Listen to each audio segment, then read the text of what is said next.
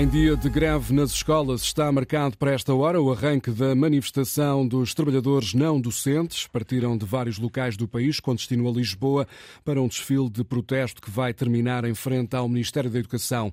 A repórter Joana Carvalho Reis está em direto junto ao Jardim da Estrela, que é o ponto de partida dessa manifestação e nesta altura estão já cerca de centena e meia, duas centenas uh, de manifestantes que se concentram aqui uh, perto da Basílica da Estrela e que vão descer em direção ao Ministério da Educação.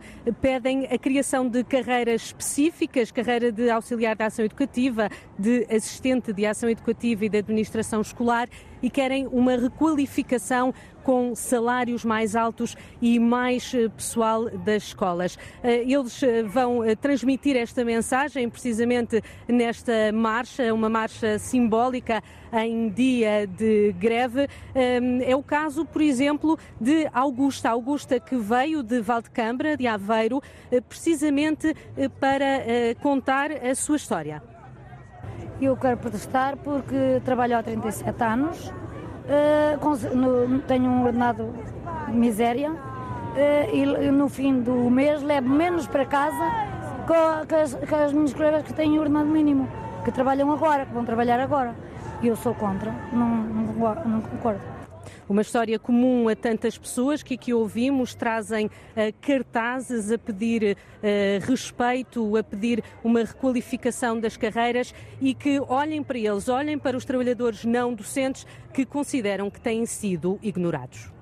Joana Carvalho Reis, em direto com o primeiro retrato deste protesto dos funcionários das escolas que estão em Lisboa a defender aumentos salariais e a criação de uma carreira específica, vão marchar até às instalações do Ministério da Educação, neste dia em que os professores estão também em greve nos distritos a sul de Leiria. Esta manhã o ministro João Costa anunciou que na próxima semana vão ser retomadas as negociações com os sindicatos. A reunião suplementar ficou marcada para quinta-feira. São as explicações do Ministério da Justiça. O gabinete de Catarina Sarmento e Castro justifica o pedido de um parecer à Procuradoria-Geral da República sobre a greve dos funcionários judiciais devido às características atípicas deste protesto. A greve dos funcionários judiciais começou em janeiro, tem levado ao adiamento de milhares de diligências nos tribunais. Numa nota divulgada hoje, o gabinete da Ministra da Justiça garante que respeita o direito à greve, mas acrescenta que a clarificação foi solicitada para esclarecer em concreto os efeitos da paralisação na situação laboral dos trabalhadores. Caíram os crimes de corrupção e branqueamento de capitais no processo conhecido como a máfia do sangue. O juiz de instrução Ivo Rosa tem um entendimento diferente do Ministério Público, decidiu não levar os arguídos deste caso a julgamento por estes crimes específicos. O ex-administrador da Octafarma, Lalanda e Castro, e o ex-presidente do INEM, Cunha Ribeiro, são pronunciados, mas apenas por falsificação de documento e recebimento indevido de vantagem. Ainda assim, o juiz Ivo Rosa admite suspender o processo processo, uma vez que os crimes em causa têm penas inferiores a cinco anos. O processo Máfia do Sangue investigou suspeitas em torno de um negócio milionário com lucros para a farmacêutica Octafarma através do fornecimento do plasma do sangue. Uma palavra de gratidão foi o que Marcelo Rebelo de Sousa quis transmitir aos militares que sofreram ferimentos ligeiros na sequência da explosão de ontem no campo militar de Santa Margarida. O Presidente da República fez esta tarde uma visita ao Hospital de São José, em Lisboa, onde estão internados três dos feridos.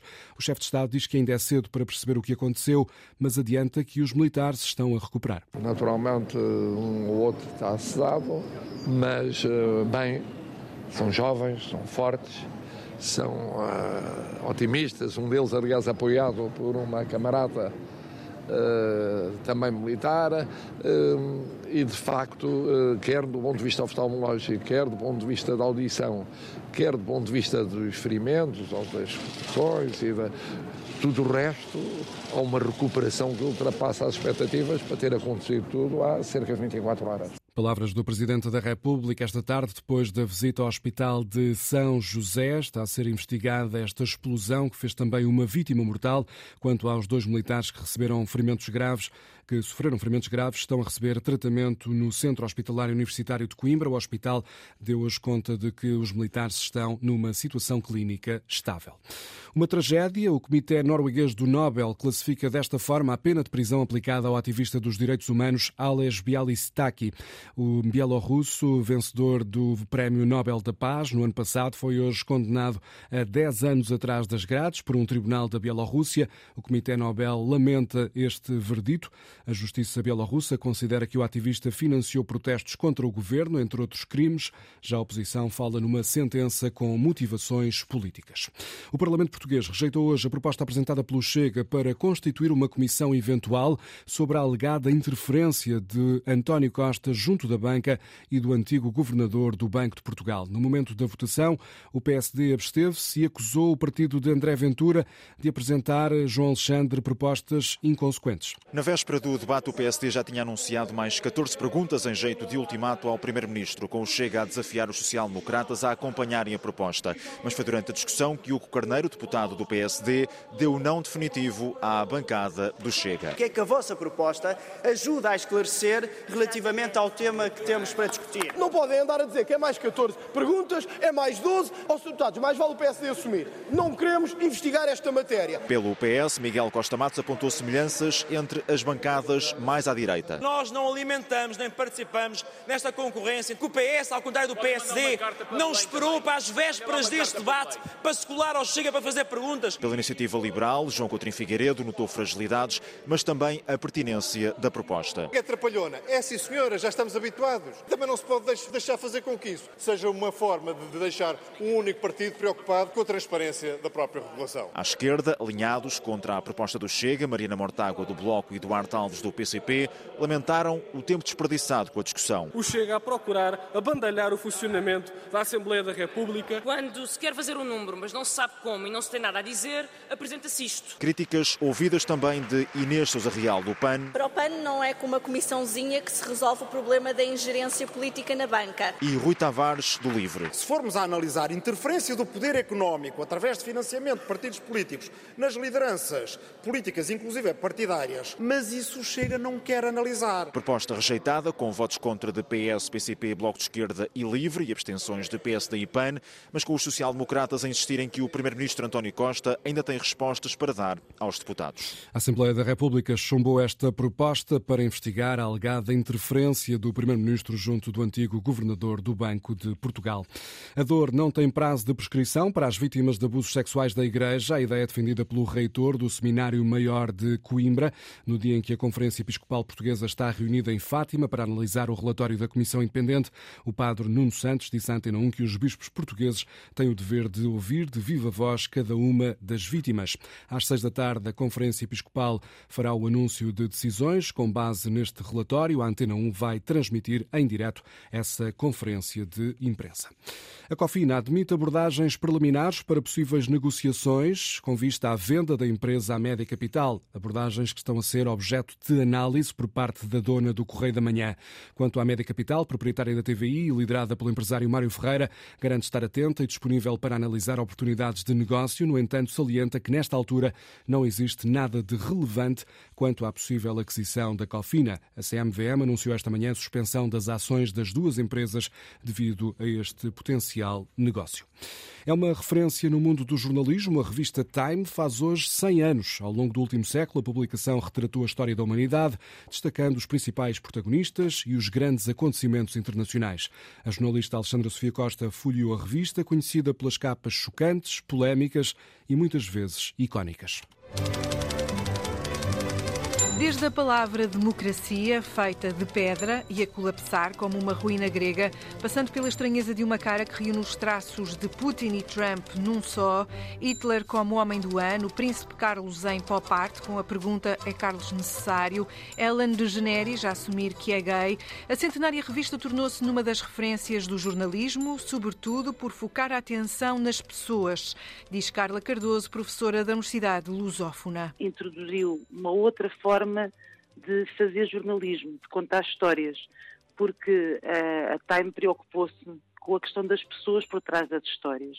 Não dar apenas os factos, mas dar a conhecer os protagonistas das notícias. Uma espécie de jornalismo explicativo que é hoje comum, mas há 100 anos era bastante inovador, diz a investigadora. Alguns teóricos dizem que foi com a Time que nasceu o jornalismo interpretativo. Não dá apenas a notícia, mas procura ajudar a contextualizar, ajudar a perceber. Carla Cardoso diz que hoje já ninguém questiona, mas a Time foi inovadora porque levou o jornalismo a um outro patamar. É, foi um mergulho do jornalismo no universo das revistas, trouxe ao jornalismo a, a linguagem mais, eh, mais narrativa. Menos factual. Uma ideia que se espalhou na Europa nos anos 60 e chegou a Portugal com a Vida Mundial e agora com a revista Visão. É muito engraçado porque o conceito de News Magazine em Portugal consolidou-se passado 70 anos do nascimento da, da, da Time, porque só em 93, com o nascimento da, da Visão, é que nós passamos a ter sempre, semanalmente, uma News Magazine em banca. Hoje temos a revista Visão e a revista Sábado. São várias as capas marcantes da Time, algumas até relacionadas com Portugal, como a de Salazar em 46. Salazar com um ar simpático e a maçã podre. Salazar ao lado de uma maçã podre em 46, em 75 a Troika portuguesa e a ameaça do comunismo e mais recentemente António Guterres com água pelo joelho. Revista Time, um exemplo de que é possível julgar a revista pela capa. Nem tudo o que brilha é ouro, pode ser prata ou bronze. Nos europeus de atletismo, em pista coberta, vários atletas portugueses apontam esta tarde às medalhas, como nos conta o repórter Walter Madureira, enviado especial da Antena 1 a Istambul. A campeã em título no triplo salto, Patrícia Mamona, fez 14 metros e 9 centímetros, a 1 centímetro da qualificação direta, mas foi quanto baste para ir defender o título. Estava a sentir que podia saltar mais eh, e foi por isso que eu arrisquei fazer um segundo, um segundo salto, porque embora um, não necessitasse, um, pá, queria fazer a marca de qualificação direta, infelizmente foi no milimétrico. Nos 400 metros, João Coelho bateu o recorde nacional e está apurado para as meias. Fico muito contente de bater o recorde nacional. Estava receoso porque pista 2 aqui, nesta pista muito apertada, é complicado. Nos 1500 metros, Marta Penn fez uma corrida com cabeça terminou em segundo e está na decisão para depois ir tentar a medalha. O objetivo da corrida de hoje era correr com a cabeça em vez de correr com as pernas. Eu sei que as pernas estavam prontas,